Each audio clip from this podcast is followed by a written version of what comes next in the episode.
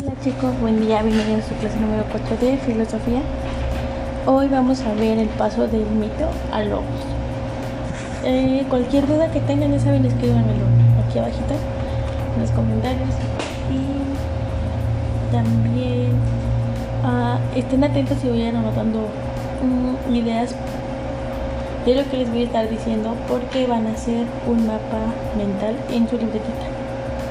Bueno, todo empieza cuando el ser humano comienza a tomar conciencia de sí mismo y comienza a preguntarse sobre su propia existencia, el porqué de su muerte, el porqué del origen de la naturaleza y de lo que ocurre a su alrededor.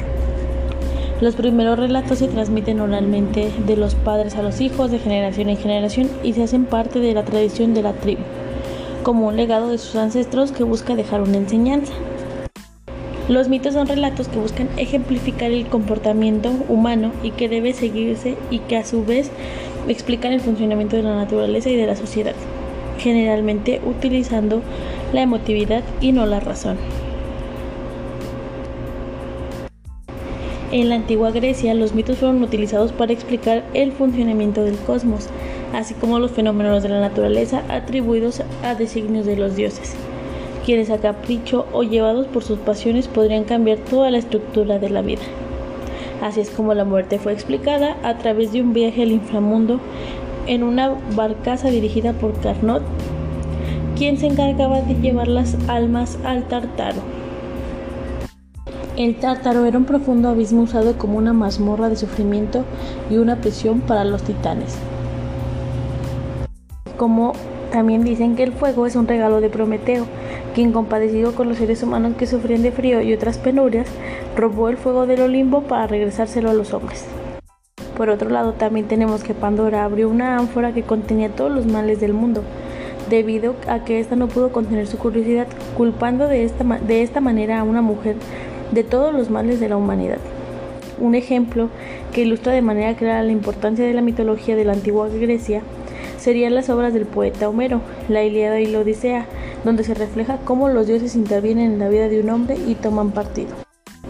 Por lo tanto, un mito es un conjunto de relatos que representan una realidad mágica sobre la naturaleza y el hombre, que busca la respuesta a inquietudes del mismo y satisfacen su afán de conocimiento, pero que carecen de racionalidad. Los mitos cosmológicos este tipo de mitos narra el origen y la creación del mundo.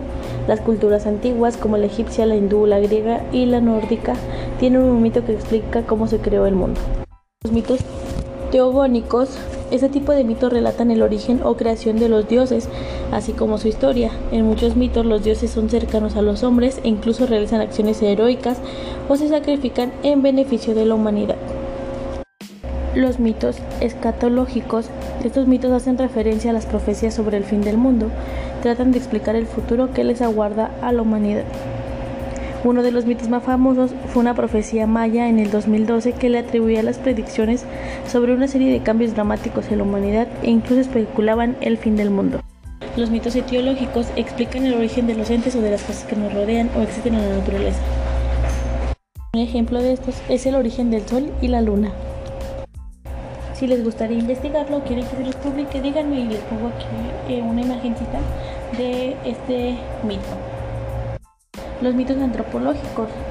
El origen del hombre, su trascendencia y su sentido último están explicados a través de esta clase de mitos. Por ello, en la antigua Grecia se preguntaban muchas cosas y se le denominó logos al conocimiento que se basa en la razón, en la reflexión y la observación de la naturaleza que se aleja de las explicaciones mágicas de la realidad. La palabra logos también es usado como sufijo para hacer referencia al estudio tratado sobre algo.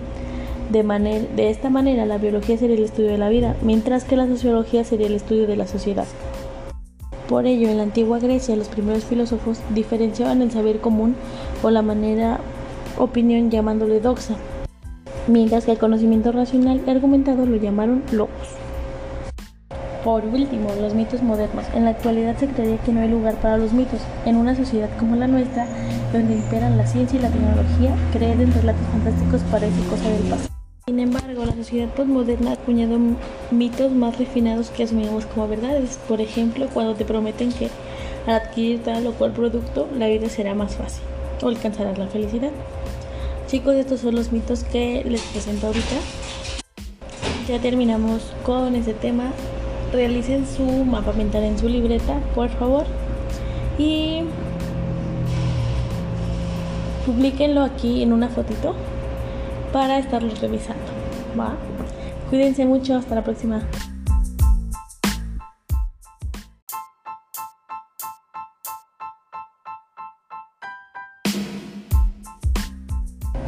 Hola chicos, buen día, bienvenidos a su clase número 4 de filosofía. Hoy vamos a ver el paso del mito al logos. Eh, cualquier duda que tengan, ya saben, escríbanmelo aquí abajito en los comentarios y también uh, estén atentos y vayan anotando um, ideas de lo que les voy a estar diciendo porque van a hacer un mapa mental en su libretita. Bueno, todo empieza cuando el ser humano comienza a tomar conciencia de sí mismo y comienza a preguntarse sobre su propia existencia, el porqué de su muerte, el porqué del origen de la naturaleza y de lo que ocurre a su alrededor. Los primeros relatos se transmiten oralmente de los padres a los hijos de generación en generación y se hacen parte de la tradición de la tribu, como un legado de sus ancestros que busca dejar una enseñanza. Los mitos son relatos que buscan ejemplificar el comportamiento humano y que debe seguirse y que a su vez explican el funcionamiento de la naturaleza y de la sociedad, generalmente utilizando la emotividad y no la razón. En la antigua Grecia, los mitos fueron utilizados para explicar el funcionamiento del cosmos, así como los fenómenos de la naturaleza atribuidos a designios de los dioses, quienes a capricho o llevados por sus pasiones podrían cambiar toda la estructura de la vida. Así es como la muerte fue explicada a través de un viaje al inframundo en una barcaza dirigida por Carnot, quien se encargaba de llevar las almas al Tartaro el Tártaro era un profundo abismo usado como una mazmorra de sufrimiento y una prisión para los titanes. Como también dicen que el fuego es un regalo de Prometeo, quien compadecido con los seres humanos que sufrían de frío y otras penurias, robó el fuego del Olimpo para regresárselo a los hombres. Por otro lado, también tenemos que Pandora abrió una ánfora que contenía todos los males del mundo, debido a que ésta no pudo contener su curiosidad, culpando de esta, de esta manera a una mujer de todos los males de la humanidad. Un ejemplo que ilustra de manera clara la importancia de la mitología de la antigua Grecia serían las obras del poeta Homero, la Ilíada y la Odisea, donde se refleja cómo los dioses intervienen en la vida de un hombre y toman partido.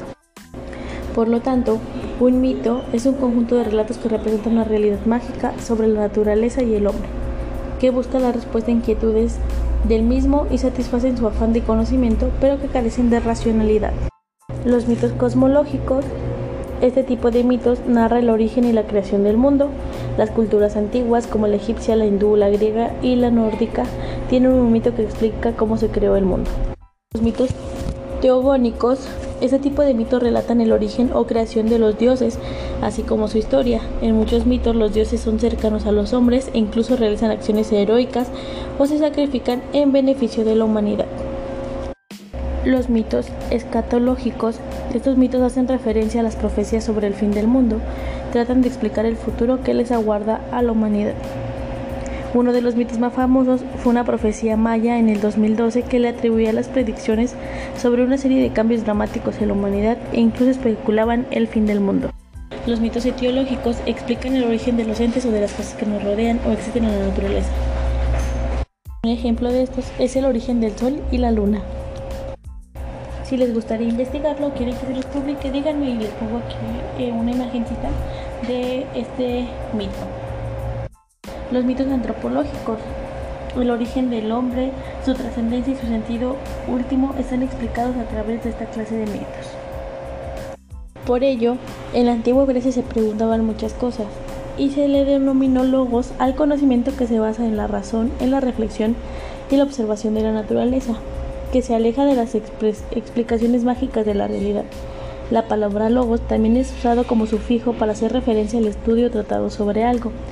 De, de esta manera, la biología sería el estudio de la vida, mientras que la sociología sería el estudio de la sociedad.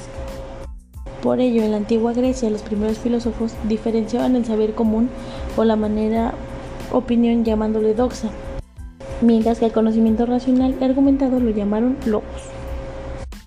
Por último, los mitos modernos. En la actualidad se creería que no hay lugar para los mitos. En una sociedad como la nuestra, donde imperan la ciencia y la tecnología, creer en relatos fantásticos parece cosa del pasado. Sin embargo, la sociedad postmoderna ha acuñado mitos más refinados que asumimos como verdades. Por ejemplo, cuando te prometen que al adquirir tal o cual producto, la vida será más fácil o alcanzarás la felicidad. Chicos, estos son los mitos que les presento ahorita. Ya terminamos con este tema. Realicen su mapa mental en su libreta, por favor. Y